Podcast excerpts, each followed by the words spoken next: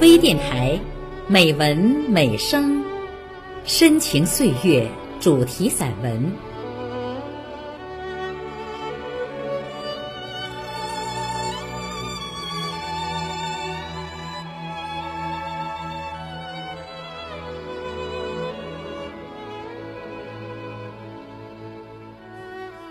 亲爱的朋友，我是小彤。今天的节目，我为您朗读顾丁丁、高丽媛的散文《海水的味道》，请分享。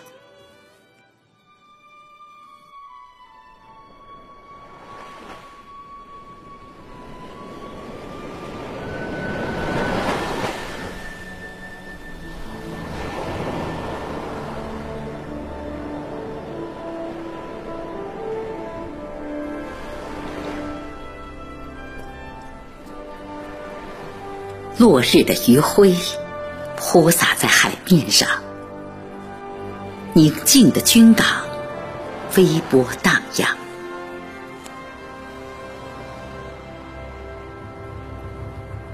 见到一级军事长刘如军，是在一个夏日的傍晚，他刚刚执行完演习保障任务，靠岸，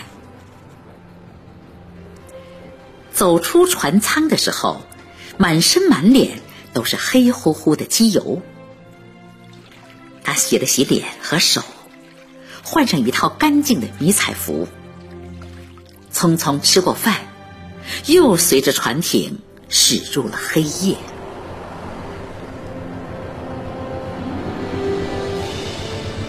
再次见到刘如军，他正蹲在甲板上进行水泵修理教学。他有点喘，头上渗出了汗水，如同常年服役的船艇一样，难免有些小毛病。他的心脏和颈椎不太好，看上去还有些虚胖。当年的他可是比武场上的王者。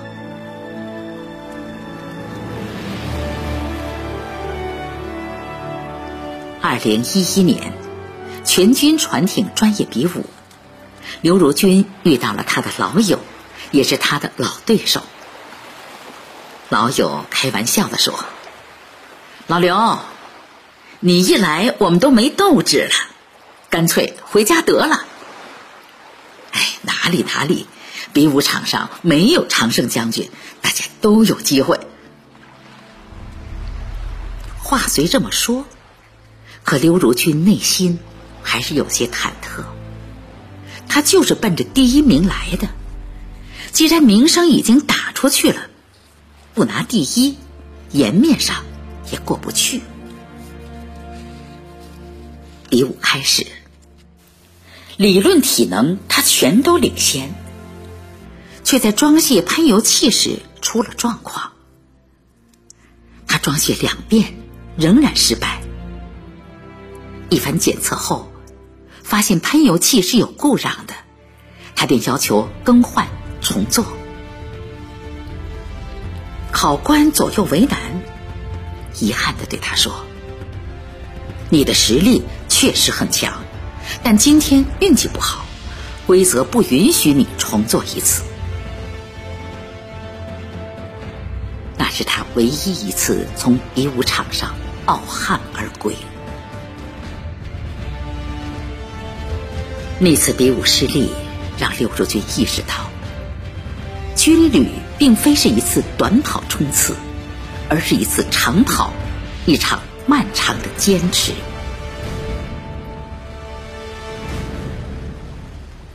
二十六年，谈到自己的兵龄，刘如军笑着连说：“没想到。”他送走了一茬茬的兵。却把自己铆成了这块铁疙瘩上的一颗螺丝钉。这些年，经他手维修的船艇装备超过九百台次，为部队节约维修经费数百万元，连续十年担任机电兵教头，为船艇大队培养了大批机电骨干和专业能手，大家都亲切地称他刘教授。机电兵维护的是船艇的心脏。在船艇航行过程中，机电兵需要在机舱值班，密切观察机器运转情况，寸步不离。高温、高噪音、柴油味浓重的机舱里，空间和照明都极为有限，常人难以忍受。有一次，船艇经过一处水深涌大、流急的海域，年轻的战士全部晕了船，苦胆水都吐出来了，甚至连舱室都待不住，裹着被子躺在后甲板上。刘如军当时已经是十几年的老船艇了，状态还不错，便替代年轻的机电兵到机舱值班。当时，机舱温度高达四十多摄氏度，受浪涌影响，船体摇摆达到十几度，船艇马达偏偏又出了故障。刘汝君在高温下连续工作两个多小时，汗如雨下。等换好了马达，一次开机试车成功，他的迷彩服早就湿透了。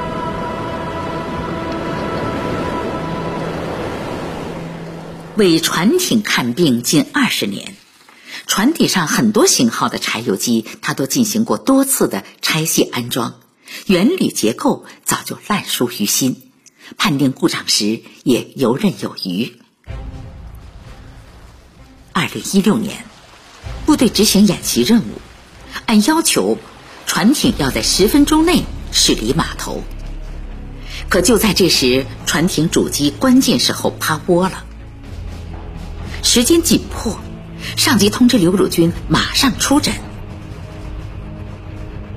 他赶到现场，立即钻入机舱，启动主机，加速减速，发现柴油机运转良好。到底是哪儿出了毛病？他侧耳倾听，声音沉闷，肯定是燃油系统有问题。他据此判定。病症所在。果不其然，在高压油泵与驱动件的连接处，螺栓松动，使供油定时紊乱。从检查到排除故障，整个过程不到五分钟。二零一七年，大队有一台船艇辅机出现故障，被请来了厂家高工，判了死刑。一台辅机十多万，报废了，太可惜。刘汝金不甘心，主动向大队领导请缨，要修修看。他带领两名骨干查资料，对图纸拆装，测试辅机的每个部件。在狭小的机舱里，身高一米八的刘汝军蜷缩着身体。钻进密密麻麻的管路之间，在闷热而嘈杂的环境中，经历一个星期的攻关，最终排除故障，救活复机。在外人看来，刘汝军排除船艇故障总是信手拈来、手到病除。其实，成功没有捷径。机器故障有时并不复杂。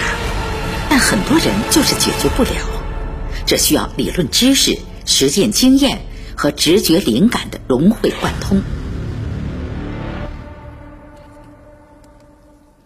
大队里的老兵们几乎都知道刘如军的一桩趣事：刚结婚的时候，媳妇儿来对，正赶上船上机器出现故障，问题久攻不下。的吃劲儿一下子上来了，晚上挑灯夜战查阅资料，白天钻进机舱反复的摆弄机器，对着机器一坐就是大半天，简直像走火入魔。整整三天，船艇问题解决了，媳妇却不见了。原来一气之下回老家了。还给他撂下一句话：“你跟机器过日子去吧。”多年后，每当想起这件事情，他呵呵一笑，说：“这机器呀，也跟媳妇儿一样，要懂他、敬他、爱他，摸清他的脾气秉性，才能做到默契配合、亲密无间。”用战友们的话说，他还真是把机舱当做自己的家。一天不摸摸机器，不在机舱里逛逛，心里就不踏实。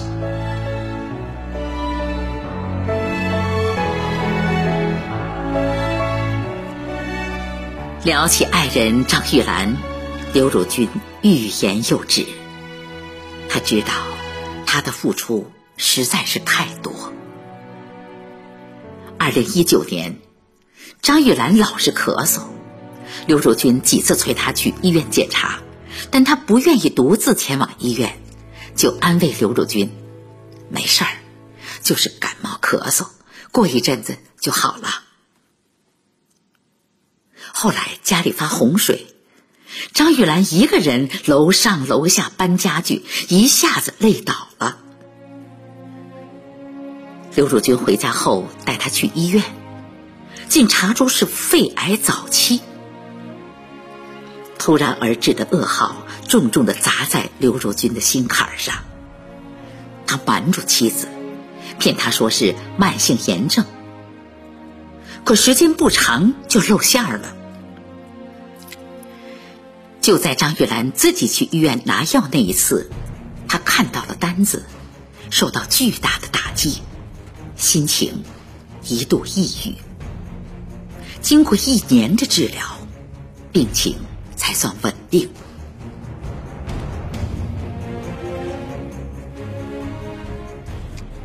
船艇需要细心照料，家庭也需要。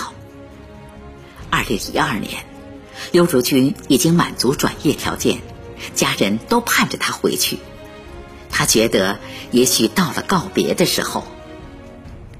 然而，船艇大队即将接领新装备。急缺机电高级技师，领导诚意挽留他。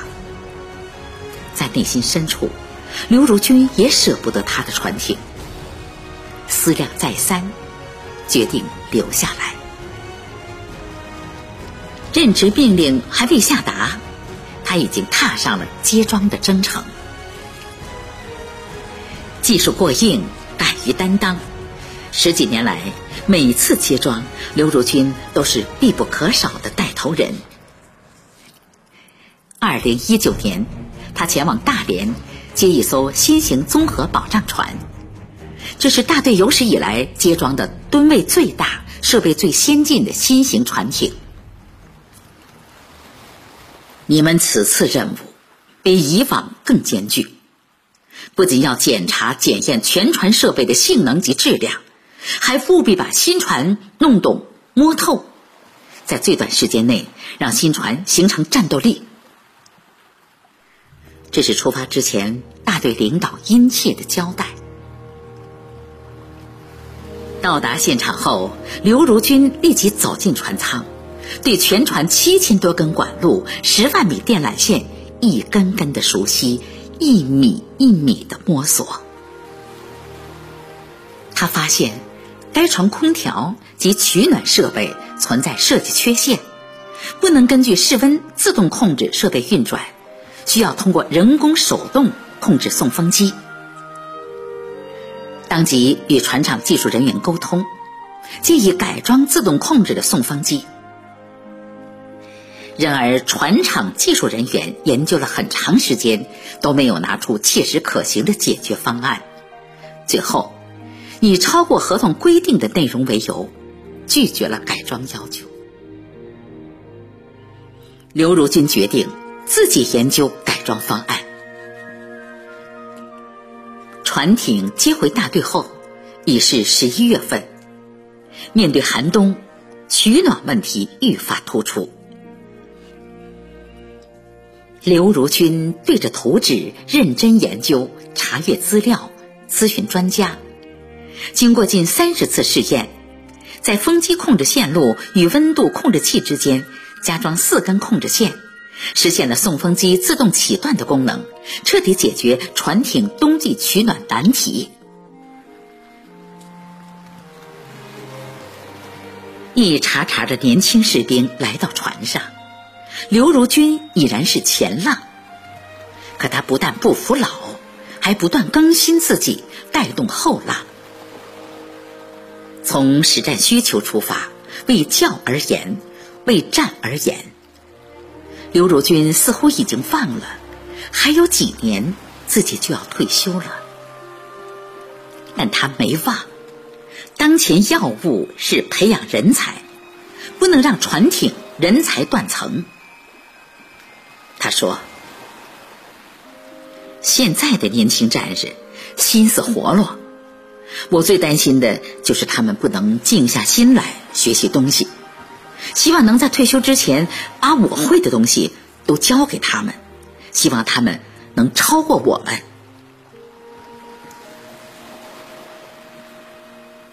春去秋来，在狭窄潮湿的机舱里，刘如君常常躺着进，钻着出，凉着背，闪着腰的情况时有发生。他因此患上腰肌劳损，常年的机器轰鸣声也对他的听力造成影响。天天给机器看病，你自己一身病也不知道治一治。听到妻子张玉兰抱怨，刘如君抬起手伸到他的鼻子下面，嗯，你闻闻，我手上有什么味道？玉兰一脸疑惑，啥味儿啊？海水的味道，你闻见没？张玉兰一拳打在他身上，我看你是魔怔了。夫妻二人会心的相视一笑。临别时，刘如君真诚的对笔者说出心里话：看到船艇的心脏跳动有力，我就感觉自己身上特轻松。你没听过马达声吧？那声音真是好听，我好像怎么都听不够似的。